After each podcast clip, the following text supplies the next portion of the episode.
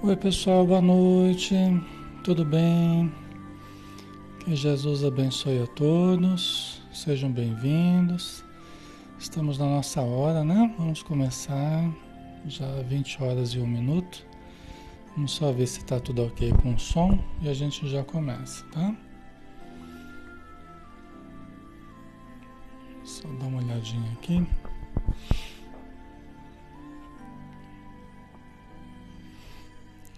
Ele sai do meu sai do meu computador, sai do meu, do meu áudio, do meu vídeo, dá a volta no planeta e chega no, chega no celular aqui. ai, ai. Ok, tá tudo ok. Eu vou acompanhando pelo celular, né? Eu vou interagindo com vocês aqui pelo celular, tá? Transmito pelo computador e, e, e vejo ali o resultado no celular. Tá bom, pessoal. Então vamos lá, né? Vamos começar fazendo nossa prece. Né? Nós vamos convidar todos para nos acompanharem, né? Só um pouquinho aqui.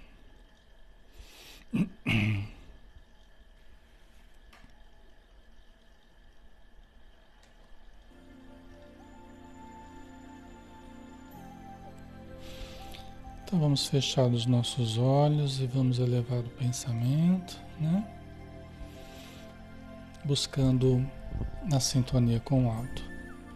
Senhor Jesus, terminando mais um dia na nossa existência terrena, que possamos aproveitar este momento de encontro, esse momento de fraternidade, de união do espírito com a matéria da mente, do corpo, da harmonia do nosso ser com as energias que nos rodeiam, para que nós estejamos fortalecidos, para que estejamos tranquilos, serenos.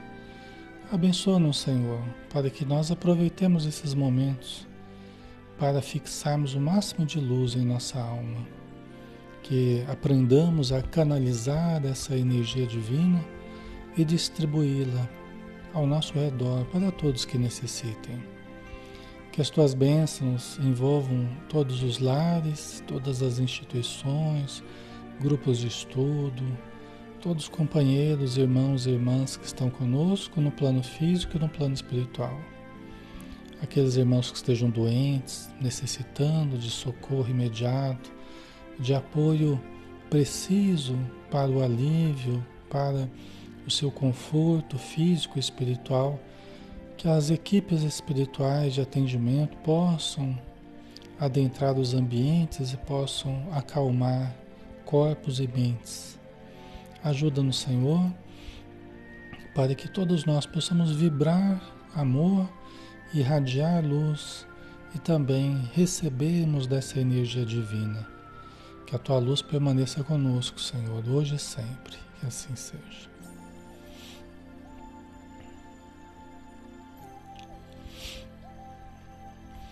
Muito bem, pessoal. Então vamos lá, né? Vamos dar sequência ao estudo que nós realizamos todas as todas as terças-feiras, que é o estudo do livro Nosso Lar, do espírito André Luiz, através da mediunidade de Francisco Cândido Xavier, tá? É, é a história do médico, né? O André Luiz, que foi médico na Terra, desencarnou, e aí ele conta como é que foi a chegada dele à vida espiritual, adaptação à cidade espiritual, nosso lar. Né? Então ele está trabalhando já nas câmaras de retificação e nós estamos no capítulo 30, né? Herança e eutanásia.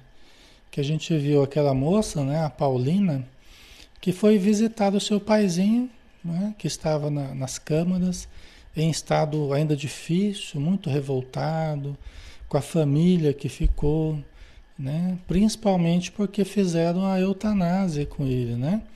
Aceleraram a morte dele é, para em vista de questões testamentárias, né? Em função dos bens que ele possuía, então apressaram a morte dele, né?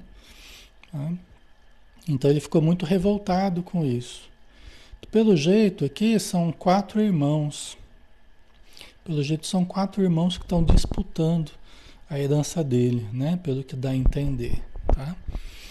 Então vamos lá, né? A Paulina ela tá tentando doutriná-lo ali, tentando evangelizá-lo, mas está difícil porque ele vibra ódio para a família, a família vibra ódio para ele.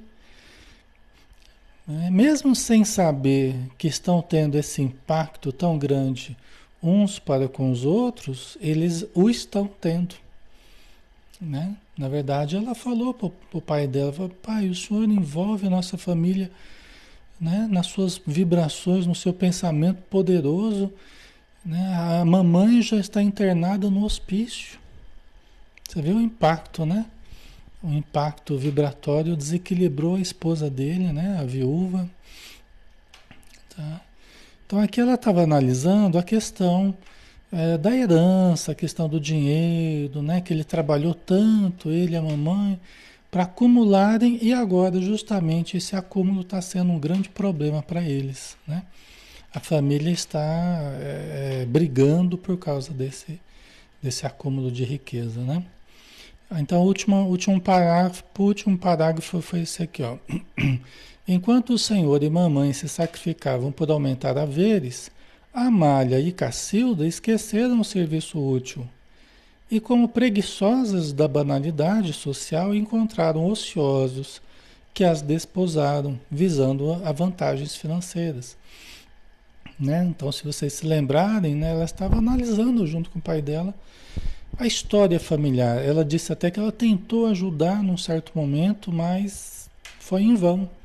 A família não permitiu que ela ajudasse mais espiritualmente, porque quando a família está muito fechada na questão material, nos confortos, né? na, na, na busca dos eventos sociais, no glamour né? que gira em torno dessa questão, é difícil as pessoas se abrirem para uma busca superior. Né? É difícil, só quando a dor bate a porta é que as pessoas começam a, a repensar a atitude perante a vida, né? perante o dinheiro e tal. Então você vê a Amália e a Cacilda, que eram as duas irmãs dela, né? Aí tinha, tinha dois outros irmãos, né? Pelo jeito ela morreu bem mais cedo, né? A Paulina estava espiritualmente tentando ajudá-los, né? Então a Amália e a Cacilda esqueceram um serviço útil né? porque tinha dinheiro de sobra, esqueceram um serviço útil e encontraram, como preguiçosas da banalidade, encontraram ociosos que as desposaram, né? visando também vantagens financeiras. Isso aqui né, acontece tanto, né? Então, é, são as facilidades forjando situações bem duras, né? em torno daqueles que apenas visam os bens materiais. Né? Agenor repudiou o estudo sério, entregando-se a más companhias. Edelberto conquistou o título de médico aliando-se por completo da medicina e exercendo-a tão somente, de longe em longe, à maneira do trabalhador que visita o serviço por curiosidade. Então, pelo jeito, as duas moças eram irmãs dela e, e o Agenor e o Adelberto também. Né? O Agenor repudiou estudo sério, não quis nem estudar. E o Edelberto se formou médico, mas também não é, visita de vez em quando o, o, o consultório, né? mais por curiosidade do que qualquer outra coisa. Né? Então, ela está, por mais difícil que seja, ela está narrando para o pai dela, olha o, o, contexto que a gente está vivendo. Né? O, senhor, o senhor ficou bravo porque eles estavam só pensando no testamento, inclusive aceleraram a sua morte. Mas olha o que o senhor semeou. Olha como é que a família se estruturou. Né? É, é uma coisa que realmente tem que pensar. Nós precisamos pensar nisso, né? Como que nós estruturamos a nossa família. Embora a gente não tenha controle sobre o comportamento de cada um e, e, sobre o que cada um vai fazer da, da própria vida, né? mas os pais podem muito influenciar dependendo de como eles mesmos ditam as prioridades no lar. A gente até falava, né? Na semana passada, A gente falava, a maior herança que a gente pode deixar para a família é o Evangelho. Não é? Que a gente comentava, né? A maior herança que a gente pode deixar para a família é o Evangelho. Né? É a fé viva, são exemplos de amor, de caridade, de ajuda mútua, né? de trabalho, de esforço, de boa vontade de compreensão, são os maiores, os maiores bens que a gente pode deixar para a nossa família são esses. Né? Com esses bens da alma, a gente pode conquistar os outros do, dentro do que for necessário, né? até numa atitude equilibrada, até para não extrapolar, porque a gente está vendo aqui que extrapolar muita coisa acaba fazendo mais mal do que bem, né? Você quer deixar a família numa condição invejável. Aí aquilo que você deixa é o que acaba destruindo a família. Quer dizer, o que adiantou? Ah, não, mas eu quero deixar a família protegida. Protegida do quê? Do trabalho? Protegida da, da do exercício de, de, boa vontade, de, né, que nos faz aprender, que nos faz crescer. Né? Então, é um pensamento meio meio torto às vezes, né? A pretexto de proteger, a gente acaba fazendo mal, né?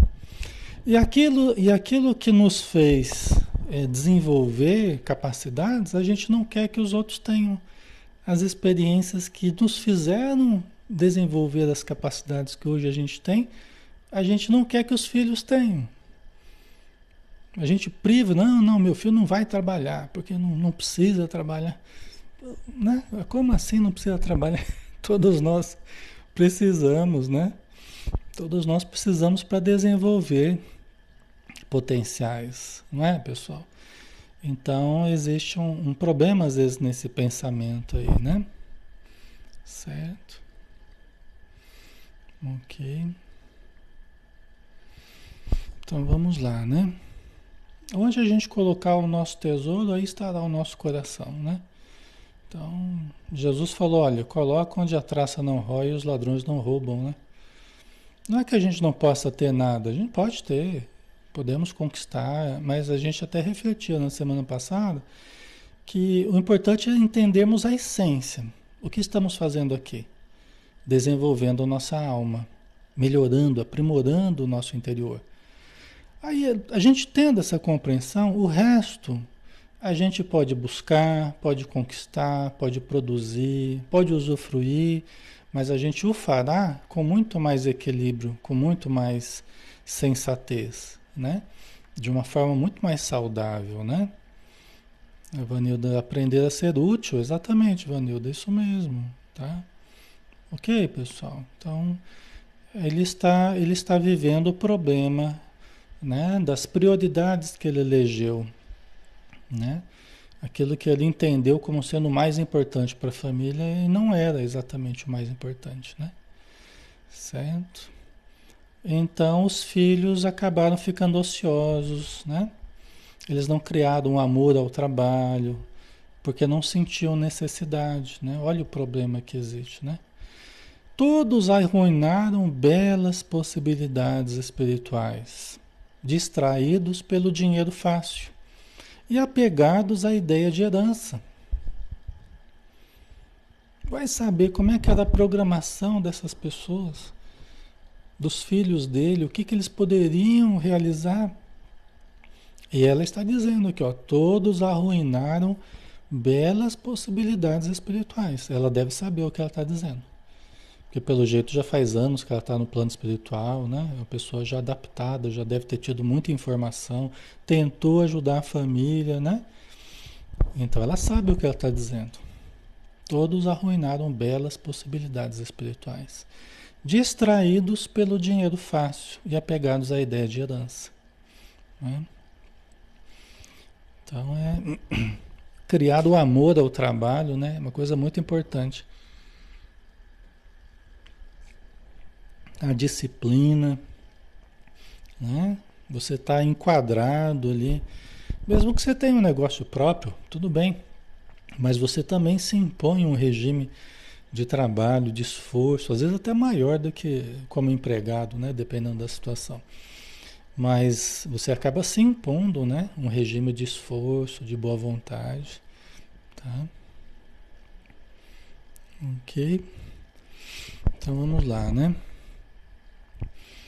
O enfermo tomou uma expressão de pavor e acrescentou: Maldito Edelberto, filho criminoso e ingrato, matou-me sem piedade, quando ainda necessitava regularizar minhas disposições testamentárias.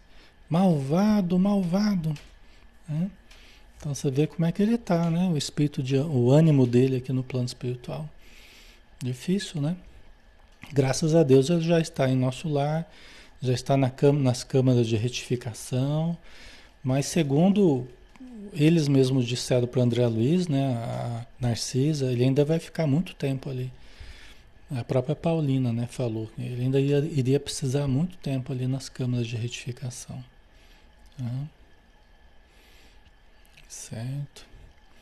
Então o filho dele que é médico, ele praticou a eutanásia. Né? Algumas pessoas fazem isso a título a título de, de morte suave, né? Para diminuir o sofrimento. Mas é, os espíritos, a gente vê no, na obra, uh, o livro dos espíritos, né? A gente vê na pergunta é, 953, Allan Kardec perguntou, né? Quando uma pessoa vê diante de si um fim inevitável e horrível, será culpada se abreviar de alguns instantes os seus sofrimentos, apressando voluntariamente sua morte? Quando uma pessoa vê diante de si um fim inevitável e horrível, será culpada se abreviar de alguns instantes os seus sofrimentos, apressando voluntariamente sua morte, aqui no caso seria até um suicídio, né?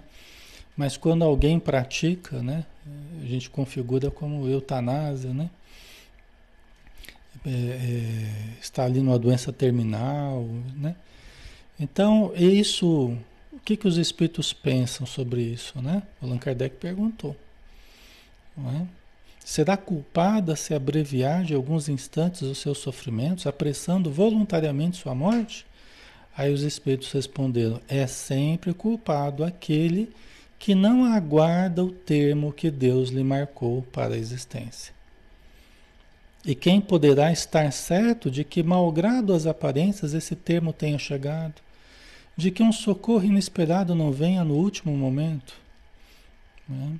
Às vezes a pessoa quer apressar a morte porque ela acha que está caminhando inevitavelmente para a morte né? E pode ser que esteja mesmo, mas quem dirá que não haverá alguma solução, que não poderá mudar, né? Então a gente não deve abandonar a, a, o pensamento de lutar contra a morte. A gente não deve aceitar a morte nesse sentido, né? De deixar de lutar e, e querer apenas diminuir o sofrimento. Não deve ser esse o nosso impulso, né?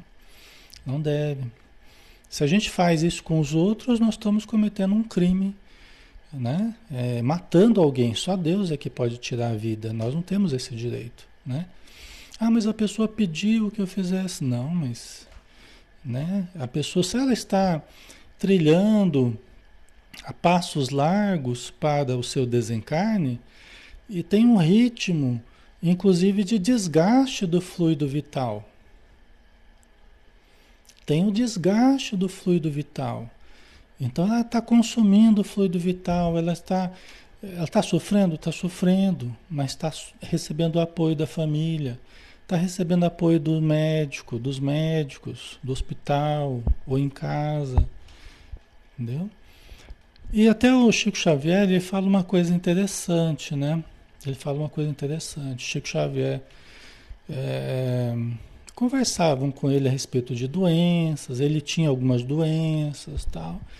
E o Chico falou assim: olha, cada doença mais séria que eu tenho, cada doença mais séria que eu tenho, cada processo mais doloroso que eu passo em alguma parte do meu corpo, é como se fosse desprendendo aquela parte, espiritualmente falando. Então o corpo vai sofrendo, mas vai havendo como que um desprendimento espiritual naquela região. Vocês entendem a importância disso? Mesmo, lógico, a gente está tratando do Chico aqui, mas isso funciona para nós também. Por isso que há processos dolorosos no final, para algumas pessoas, para muitas pessoas. É para que haja, é para que vá havendo um desligamento espírito-corpo.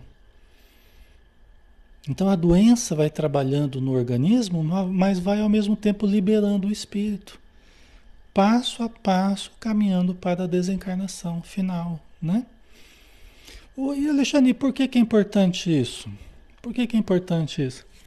Ora, se a gente acelera a morte da pessoa e ela não fez esse processo de preparação para a morte, ela vai possivelmente ficar sofrendo e ter que fazer esse processo de libertação no plano espiritual. E às vezes em condições bem mais difíceis do que está na, na matéria. Vocês entendem? Então aqui ela está recebendo cuidados da família, está com os médicos, remédios, tratamentos, exames, tal, né? O aconchego da, da família e lá no plano espiritual. Muitas vezes ela não tem condição de uma hora para outra de enxergar aqueles que estão ajudando por falta de preparo religioso, né? Por falta de preparo de entendimento, de, de concepção, de sentimento, até porque muitas vezes não fez aquele processo lento e gradual que a dor vai trabalhando, entendeu? Então se mostra mais preso ao corpo, se mostra mais apegado à matéria, então a gente quer que a pessoa sofra aqui, com todos os cuidados, ou a gente quer que ela sofra lá, às vezes se sentindo sozinha, desorientada, né? É, é sem compreender o que está acontecendo. É muito sério isso, né? Tá?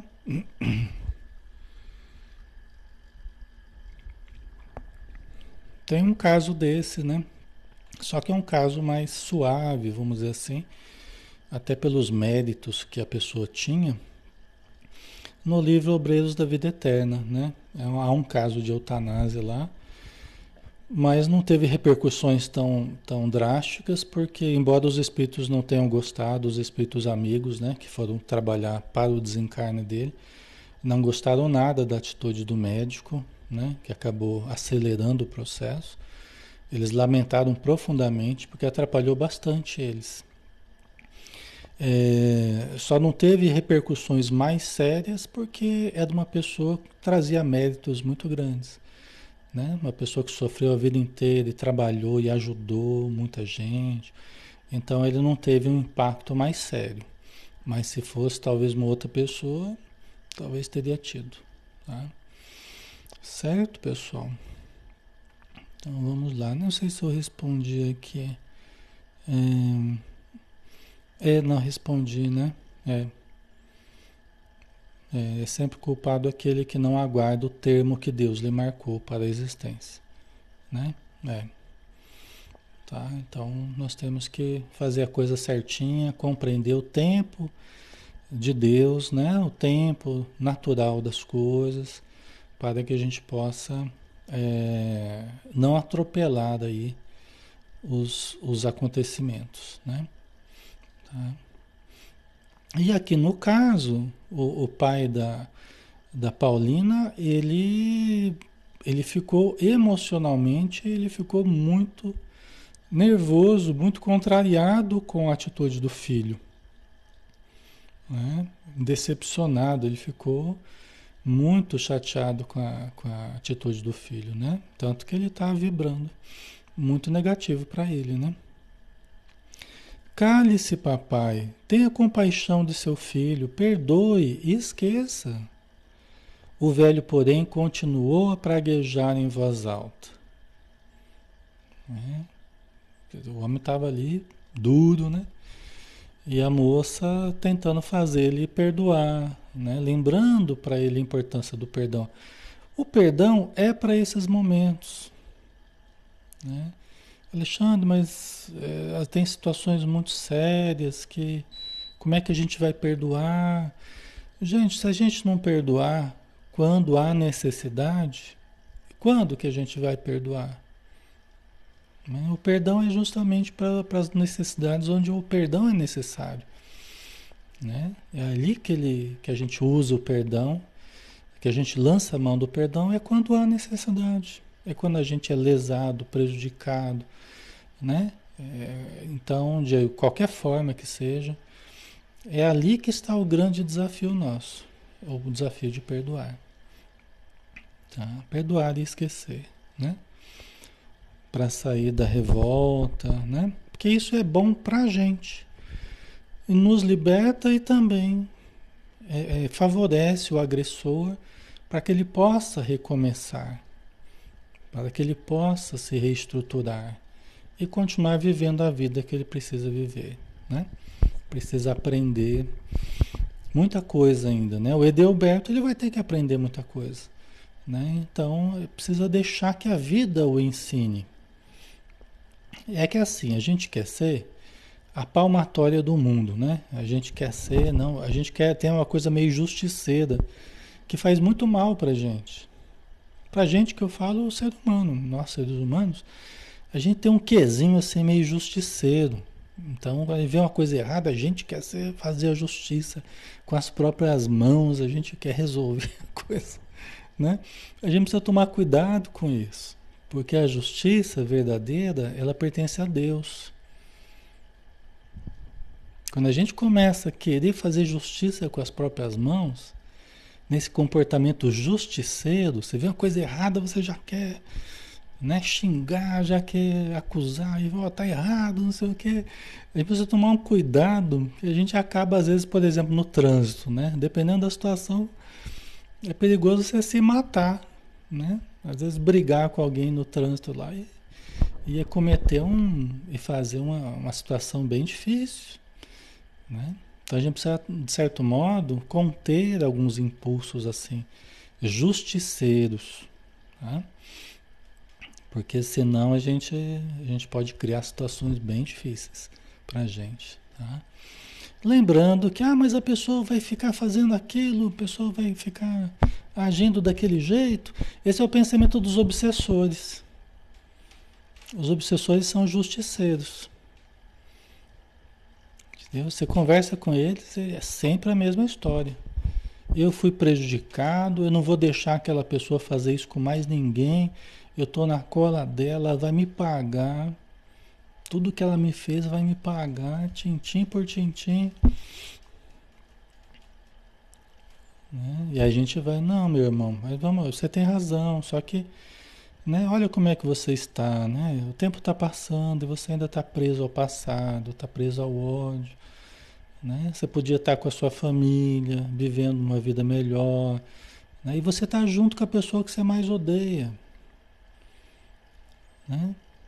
Então a gente vai argumentando né, para a pessoa ir se conectando com o sentimento de novo tal. Né? Mas a pessoa às vezes está naquela atitude justiceira. Ela quer matar, ela quer prejudicar, se vingar, né? Só que nessas situações a melhor coisa é o perdão. É a melhor coisa, o mais libertador é o perdão. É difícil, a gente até nunca fala assim logo de imediato para o espírito que está assim muito justiceiro, a gente não chega falando de perdão já logo de cara, né? Porque é, ele já rejeita, né? Logo de cara. Então a gente tem que ir conhecendo, deixar ele falar, né? Desabafar, se acalmar, perceber que a gente está interessado nele, que a gente está querendo o bem dele, porque ele acha que a gente está só querendo proteger o encarnado, né? Ah, a pessoa está vindo aqui no centro, está vindo aqui, vocês estão protegendo ele, vocês acham que eles são coitadinhos. Não, meu irmão, a gente não acha que ele é coitadinho, a gente sabe, né? Ele te prejudicou, né? É, ele prejudicou muito. Então, você foi a vítima, né? Então nós queremos te ajudar. Entendeu? Então, quando ele vai entendendo isso, Aí ele começa a se abrir um pouco mais e né, se acalmar, né? Mas não é fácil. Mas a gente vê que quando a gente entra no pensamento justiceiro, a gente entra na frequência dos obsessores. Entendeu? Então é muito perigoso. Eles podem nos usar para se vingarem de alguém. Eles usam a raiva que a gente ficou em certas situações contra aquela pessoa que eles querem fazer mal. Entendeu? Então são situações perigosas, né? Tá? Então o Senhor aquele está tá ainda determinado no mal, né? A jovem preparava-se para discutir, mas Narcisa endereçou-lhe significativo olhar, chamando Salústio, né, que era um trabalhador lá, para socorrer o doente em crise. Né? Você vê é lá no plano espiritual, a Paulina, que é um espírito com luz, né? uma moça, uma condição boa no plano espiritual, no nosso lar, mas ela já estava ela já estava perdendo a linha já, já estava querendo discutir já com o pai dela. Você vê como é que é o vínculo, você vê como é que é o vínculo familiar complicado, né? Às vezes a gente se envolve emocionalmente. Quando a gente vê, já está discutindo. Né? Quando a gente vê, já está exagerando na dose, o outro também. Então, mas aí a Narcisa percebeu, deu uma olhada para ela, como quem diz assim: olha, não discuta. Não vai adiantar discutir. A gente aqui na Terra, a gente também tem que lembrar muito disso. Tem hora, pessoal, que não adianta, não adianta você ficar lá um acusando o outro, naquela discussão acesa, aquela coisa, né, que às vezes até fica um machucando o outro verbalmente, né? E não é muito produtivo. Não é muito produtivo. Certo? Às vezes é melhor esperar a pessoa se acalmar um pouco, até porque quando a gente entra com a emoção de uma forma tão assim exacerbada, às vezes ajuda para desabafar, né? Então põe aquela coisa para fora, mas muitas vezes a gente não está usando muito a razão, é mais a emoção mesmo. Como um desabafo até pode haver necessidade em alguns momentos. Mas para resolver certos problemas ou para compreender melhor, é menos produtivo. A discussão é menos produtiva. Entendeu? A gente aprender a, a conversar e analisar de vários ângulos, ouvir, falar com calma, com, com né? usando o discernimento, é, funciona é melhor, né? Para que a gente possa tentar entender o que o outro está dizendo. Então, né?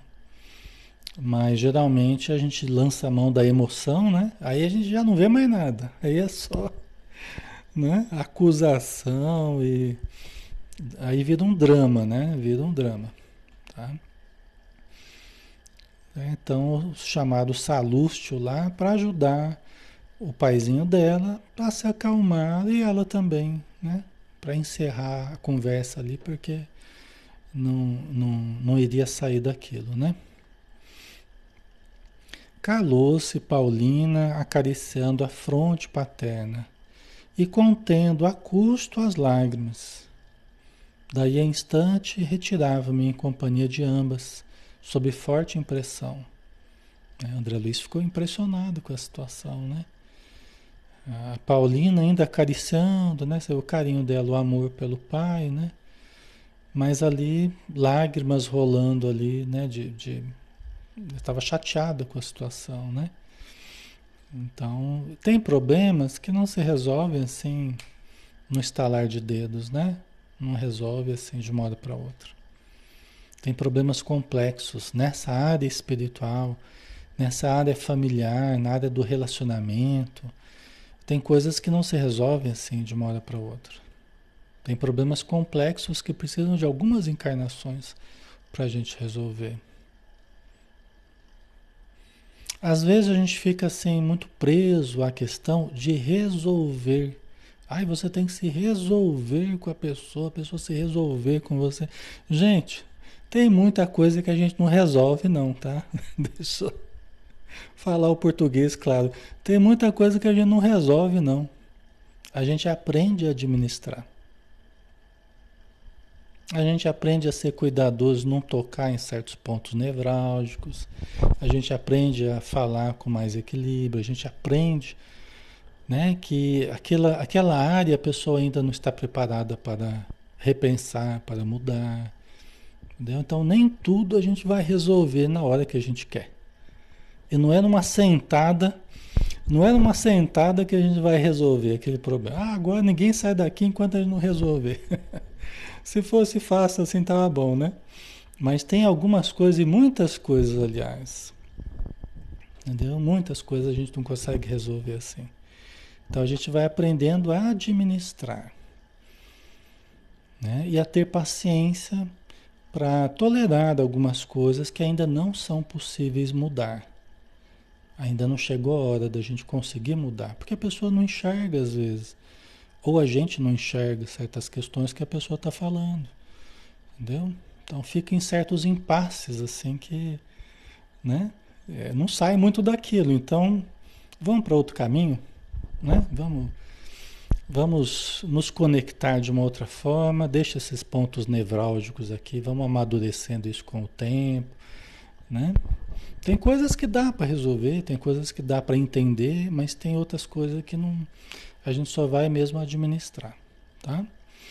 A gente perceber isso ajuda muito o relacionamento, para a gente não ficar dando murro em ponta de faca. Né? Então a gente perceber isso ajuda muito. Porque mais no início do relacionamento, a gente vê um problema, a gente já quer resolver. Não, tem que resolver, tem que resolver, porque não pode ficar desse jeito. Mas aí depois você vê que não está funcionando, não está sendo produtivo. Né? Então não é por aí. Né? Ok? A Marta colocou a questão também de respeitar o tempo de cada um, exatamente, Marta. Exatamente, é. Então, né? Assim como a gente também quer um certo respeito, né, para conosco, no nosso tempo, né? Então é por aí, né? Tá?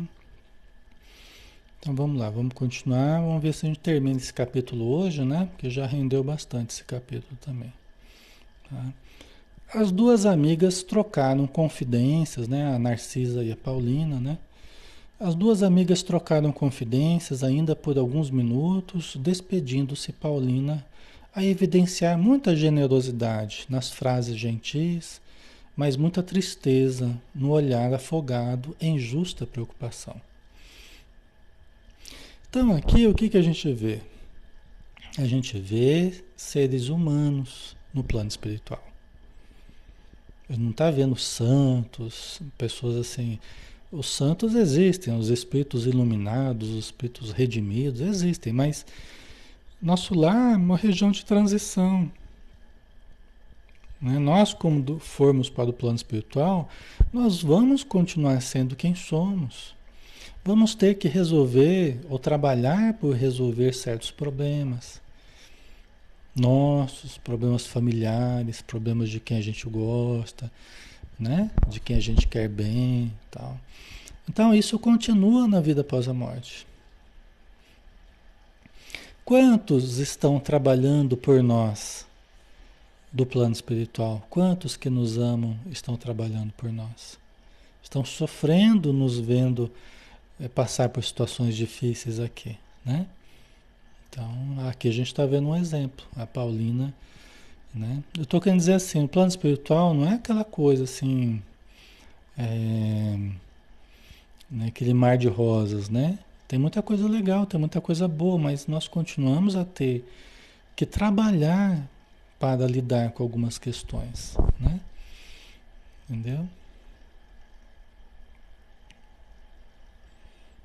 A Diná, cada um responderá por suas ações, não é verdade, Diná? Isso mesmo. Tá? Certo? Vamos lá, né? Deixa eu ver aqui. É. Voltando à intimidade, Narcisa disse bondosa: os casos de herança, em regra, são extremamente complicados com raras exceções, acarretam enorme peso a legadores e legatários, né? É aqueles que deixam a herança e aqueles que recebem a herança. Né? Então, geralmente, a Narcisa está dizendo que deve ver muito caso ali no, no, nas câmaras de retificação. Né? Os casos de herança, em regra, são extremamente complicados. Né? Porque lida com porque lida com a ambição das pessoas, né? O desejo de comodidade, o desejo de segurança, desejo... então lida com às vezes os instintos mais primitivos das pessoas, né?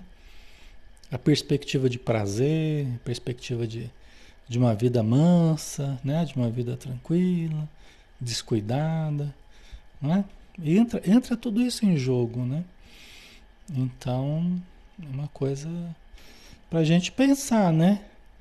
É, é, será que vale a pena nessa vida você trabalhar para conquistar? Você se atirar no trabalho para acumular, acumular, acumular, acumular, gastando a própria saúde, gastando tempo, energia, gastando tudo só para acumular, para depois deixar uma montanha né? Uma fortuna aí para gerar mais problema para os outros. É uma questão para a gente pensar. Né? Ou seria interessante você buscar menos, buscar menos essa, essa questão material, buscar mais o suficiente, né? Pode ter uma sobrinha também para fazer uma viagemzinha de vez em quando, tomar um sorvete no final de semana. Né? Pode ter uma sobrinha também, né? Não precisa também ser uma coisa muito, muito nua e crua, não, né?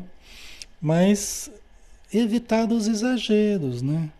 Porque será que vale a pena? Às vezes é um tempo que você podia estar estudando mais, um tempo que você podia estar mais ajudando, fazendo a caridade, desenvolvendo a parte espiritual, né? Quer dizer, buscando uma qualidade de vida até melhor, né? Uma saúde, um equilíbrio, né? Família, saúde, corpo, atividade física, prazer, lazer, trabalho, religião, tal, não é? São as várias esferas que compõem a nossa vida. E o problema é quando a gente começa a, focar só num aspecto ou no outro. Né? Quer dizer, as outras áreas estão ali pedindo energia, pedindo a sua presença, mas você está lá. Não, porque eu tenho que ganhar vida, porque eu tenho que conquistar, porque eu tenho que. Porque eu estabeleci minha meta, que eu tenho que ser um milhão até 30 anos, e fica lá correndo atrás de moinhos de vento, né? E a vida passando. Então, às vezes a pessoa pensa, não, porque eu vou conquistar, porque depois eu quero descansar. Né? E trabalha, trabalha, trabalha para depois descansar. A hora que para de trabalhar, morre, né? Porque perde o sentido, perde o, às vezes o interesse, né? Sai daquele, daquele estresse todo, o corpo não estava nem acostumado, às vezes dá um piripaque, né? Então tem muita coisa para a gente pensar, né? né? Ana Maria, né? Tudo é, em excesso é prejudicial, exatamente, né? Então, se a gente sabe, às vezes, dividir mais a nossa energia, a gente consegue fazer de tudo e consegue equilibrar dentro do possível com muito mais qualidade.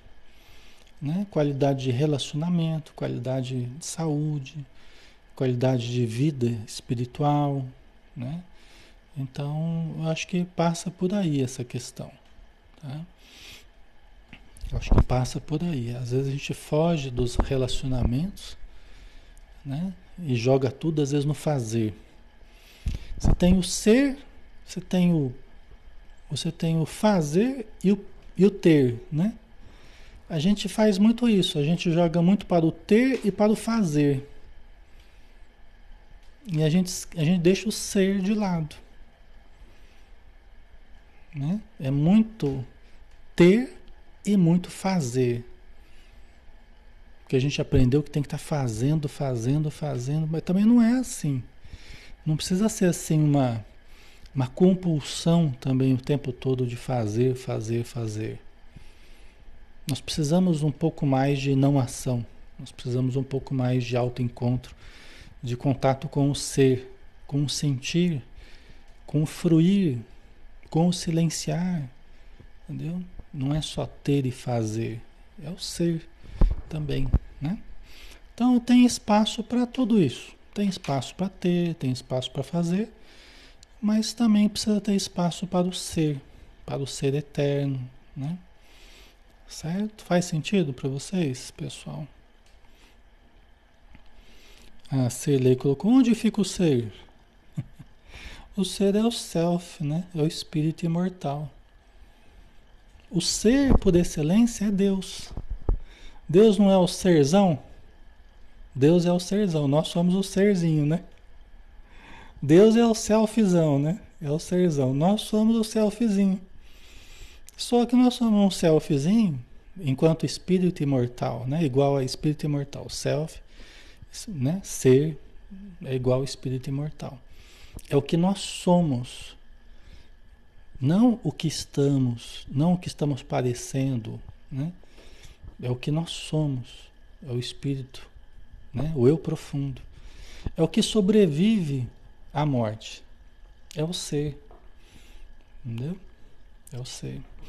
Então, quanto mais a gente busca o que há de ser em nós, o que há de espírito imortal em nós, mais nós estamos trabalhando para a nossa saúde espiritual, para a saúde mental, para a saúde emocional, para a saúde física também. Tá? Nós precisamos cuidar do ser. Então, o autoencontro, o autoconhecimento, né? o alto amor profundo, isso tudo é trabalhar pelo ser, né? desenvolvimento do nosso potencial, certo? Ok? Para que o nosso selfzinho ele vá crescendo um pouquinho, ele vai se desenvolvendo um pouquinho nos seus potenciais, já que ele é expressão do selfzão, né? Ele é expressão de Deus, né? É o Deus em nós. É, o self é o Deus em nós, é o espírito imortal, indestrutível, né? Mas nós precisamos aqui na matéria lembrarmos que a nossa essência é imortal. Então eu não preciso me afatigar pela posse do ouro, como Jesus disse. Não vos afatigueis pela, pela posse do ouro. Né? Então eu não preciso me desgastar enormemente pela posse do ouro. Né? Eu posso equilibrar a coisa lembrando que eu preciso trabalhar pelo que vai sobreviver, né? que é o espírito imortal. Embora também precise me manter e eu preciso né, ganhar o suficiente para me manter, né? família e tal. Neste caso, porém, vemos não só isso, mas também a eutanásia. A Narcisa tá explicando para o André Luiz, né? A ambição do dinheiro criou em toda a família de Paulina esquisitices e desavenças. Pais avarentos possuem filhos esbanjadores. Ela conclui aqui, né? A Narcisa. Então a gente vê a questão é, é, do ódio que está existindo lá, a gente vê né, a questão dos bens, né, mas a gente vê também a eutanásia associada aí, que é um crime, né? Então você vê que a ambição do dinheiro, o dinheiro não é ruim, mas nós criarmos aquele amor muito grande ao dinheiro, aquele apego muito grande, isso é que passa a ser ruim. Você saber trabalhar bem com o dinheiro, você Ficar em paz com o dinheiro, não ficar brigando com o dinheiro é uma coisa boa, né? Senão você acaba afastando o dinheiro, ficar né, falando mal do dinheiro e brigando com o dinheiro, aí você acaba também passando necessidades que não precisa. Mas também um excessivo apego, né? Aí também começa a criar outros problemas, né? Então aqui na família da Paulina criou esquisitices e desavenças. É, os pais eram avarentos, e os filhos se tornaram esbanjadores, né? sem saber lidar direito com os recursos que tinham. Né? Tá? Ok. Certo, pessoal? A gente está quase terminando, né? Fui à casa de nossa amiga, Narcisa falando para André Luiz, fui na casa de nossa amiga quando o irmão, o Edelberto, médico de aparência distinta, empregou no genitor quase moribundo a chamada morte suave. Quer dizer, Narcisa presenciou o fato. Ela estava lá na casa da Paulina, a Paulina deve ter chamado ela, né, pedido ajuda e tal.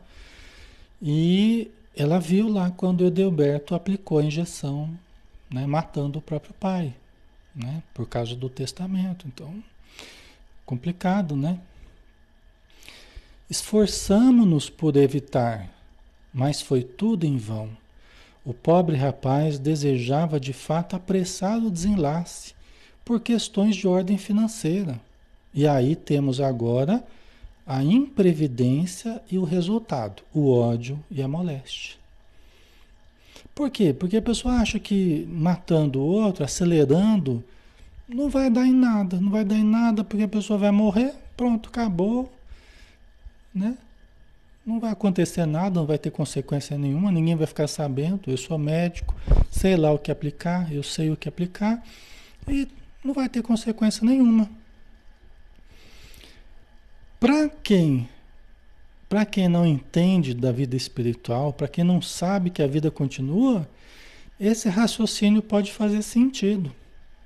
Mas para quem sabe que não existe morte na verdade, só existe vida, seja na matéria, seja fora dela, aí é um ledo engano, né? É um ledo engano. É um equívoco muito grande. Por quê? Porque logo a pessoa vai saber o que aconteceu. Logo ela vai entender o que aconteceu. E como é que ela vai lidar emocionalmente com o que aconteceu? Entendeu? Então, você pode estar criando uma obsessão, né? E quanto que acontece disso por aí que a gente não sabe? Quanto que acontece, né? De pessoas facilitarem o desencarne do outro, acelerar o desencarne descuidar de propósito para acelerar o desencarne. E o quanto que isso gera de ódio, talvez, né?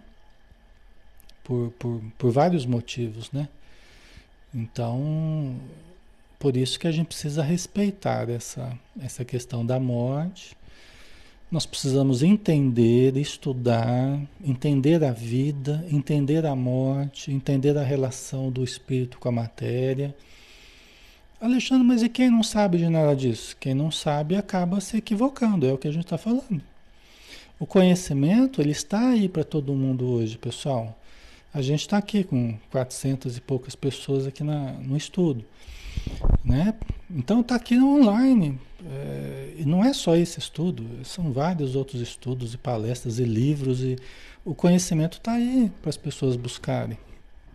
A gente não pode nem, nem mais alegar ignorância, porque a coisa está aí na nossa porta, é só a gente aproveitar, né? Tá? Então a gente tem que buscar o conhecimento, né? Para a gente errar menos, né? Para a gente errar menos.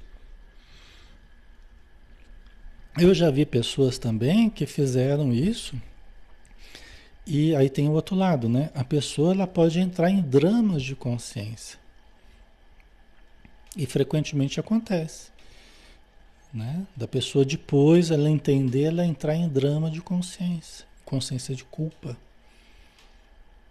Entendeu? Então é uma coisa muito séria, né? Tá? Por isso que a gente precisa compreender, né?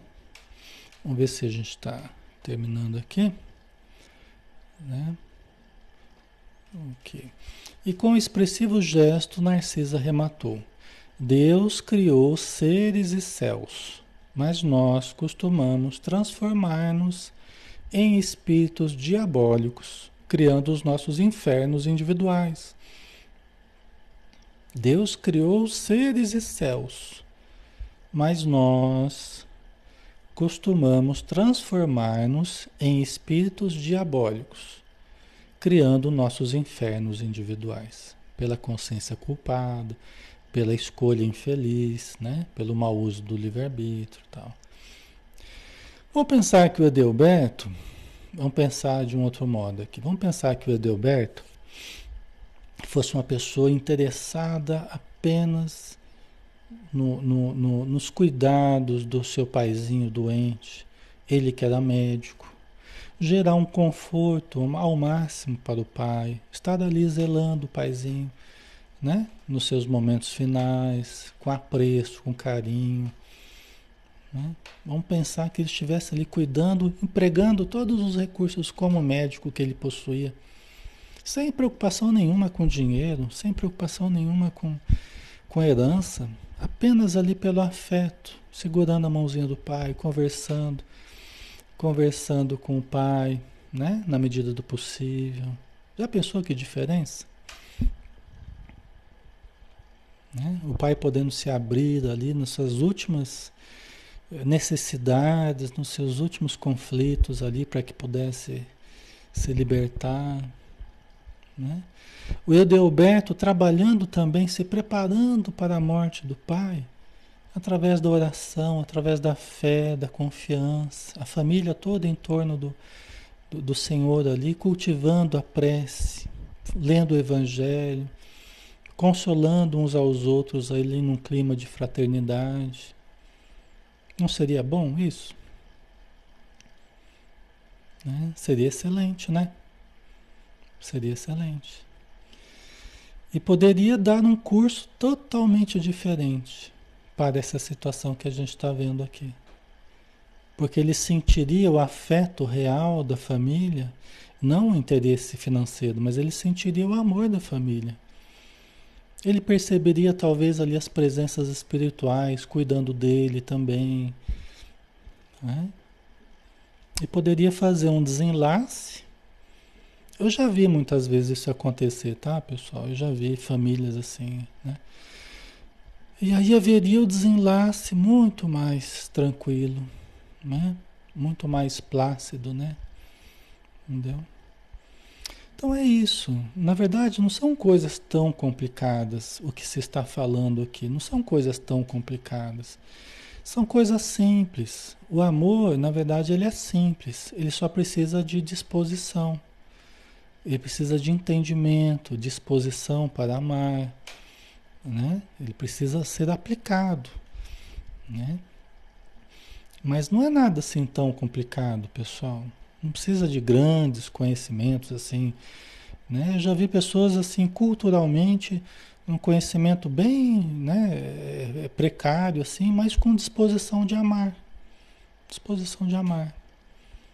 Entendeu? Funciona muito mais do que com pensamentos muito complexos, coisas muito complicadas, né? Entendeu? Então, isso eu estou falando porque está acessível a todos nós. Não precisa ser acadêmico, não precisa ser médico, não precisa ser nada. Isso está acessível a nós. Eu sei que vocês têm parentes que às vezes lidam também com essa situação da morte, já tiveram que lidar, ou podem vir, né? Então, mas é acessível. A atitude de amor, de cuidado, de carinho, é acessível a qualquer pessoa. Só precisa da disposição de amar, de demonstrar o interesse real, verdadeiro, profundo pela outra pessoa. Só isso que importa. Né? Então, certo, pessoal. Nós já estamos na hora, né? Acho que aqui terminou também, né? É, aí semana que vem a gente continua, tá? Semana que vem a gente. Opa! Pronto. Aqui. Certo? Muito bem, pessoal. Então. Vamos finalizar, né? Fazer a prece para a gente poder se despedir novamente, agradecendo as bênçãos que recebemos, a cada lição, a cada capítulo, Senhor. Nós descobrimos um universo novo de possibilidades. Nós vamos reconstruindo os conceitos que existem em nossa mente e no nosso sentimento, nós vamos reestruturando o nosso ser nos moldes das leis divinas para que o nosso agir também se reestruture. E mesmo que nós não sejamos infalíveis, todos nós somos falíveis, mas que nós possamos errar menos, acertar mais, que possamos amar mais, que possamos vibrar mais na sintonia do amor, possamos ajudar mais aqueles que ainda se debatem nas aflições, no ódio, na mágoa, no ressentimento e todas as demais situações ainda que nos, nos prejudicam. Que a tua luz envolva os nossos corações e que nós saibamos manter essa luz em nós e em torno de nós, envolvendo a nossa família, esteja próxima, distante, que possamos envolvê-los com muito amor, estejam na matéria ou estejam na vida espiritual, para que esses laços de amor sejam laços libertadores, sejam laços fortalecedores da saúde, da mente e do coração. Obrigado por tudo e dispensa no Senhor, na tua paz. Que assim seja. Muito bem, pessoal. Então, obrigado pelo carinho de vocês, pela amizade, pela participação. Amanhã a gente está de volta aqui. A gente tem o Evangelho, né? Segundo o Espiritismo. É, semana que vem a gente vai no nosso lar, a gente vai entrar no capítulo Vampirismo, tá? Que é um capítulo bem interessante. Então, não percam, tá bom? E amanhã às 20 horas a gente está aqui de volta, tá? Um abraço, pessoal. Até mais.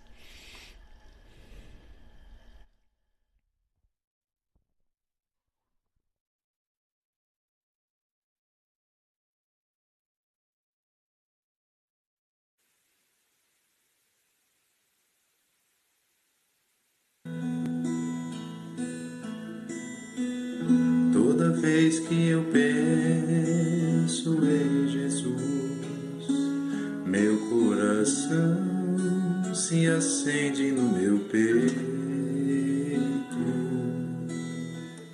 Toda vez que eu sinto essa luz